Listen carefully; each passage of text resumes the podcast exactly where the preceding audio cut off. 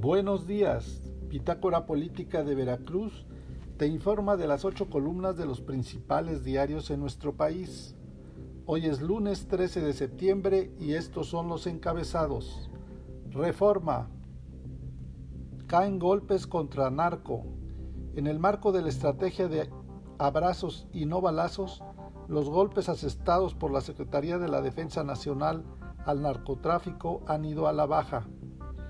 En la actual Administración Federal se han multiplicado las tareas encomendadas a las Fuerzas Armadas, que ahora también construyen, cuidan aduanas, distribuyen vacunas, adquieren y abastecen medicamentos, atienden hospitales, además de combatir el robo de hidrocarburos, participar en operativos migrantes y hasta actuar en las fiestas patrias.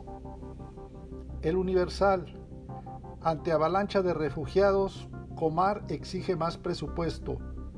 Con una avalancha de 80.000 solicitudes de asilo hasta agosto pasado y el pronóstico de más de 110.000 al término del año, la Comisión Mexicana de Ayuda a Refugiados vive una situación agobiante, con falta de personal y recursos y un sistema colapsado en Chiapas donde llega la mayoría de los migrantes reconoce su coordinador general Andrés Ramírez Silva.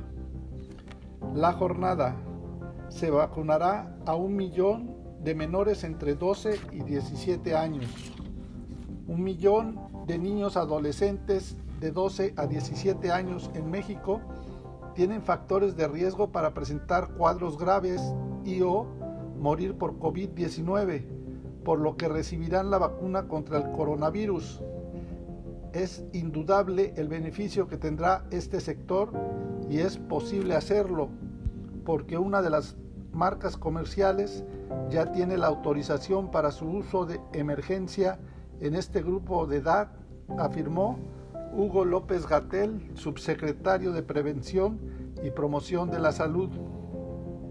Milenio. Descarga desde la Ciudad de México aceleraron inundación en el Valle del Mezquital.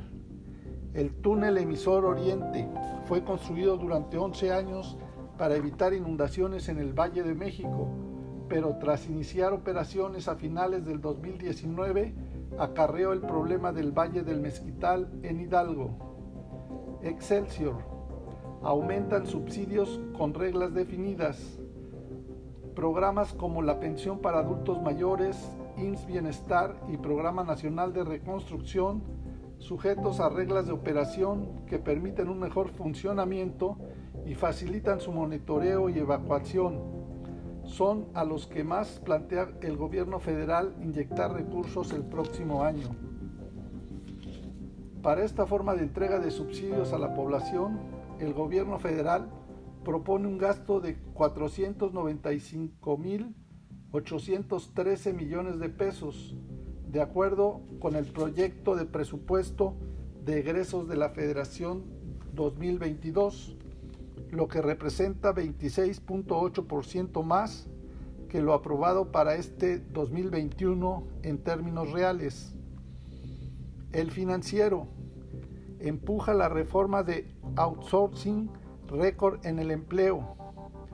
La propuesta en marcha de la ley de outsourcing generó que en agosto se crearan 128.900 plazas formales, nivel récord de empleos para un octavo mes desde que se tiene registro, según datos del IMSS.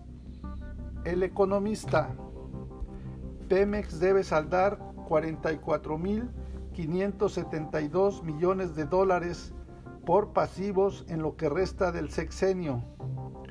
La petrolera estatal mexicana Petróleos Mexicanos tiene importantes vencimientos de deuda de este año a marzo del 2023 por 29.890 millones de dólares. Una abultada deuda preocupa a los analistas, las calificadoras y a la misma compañía.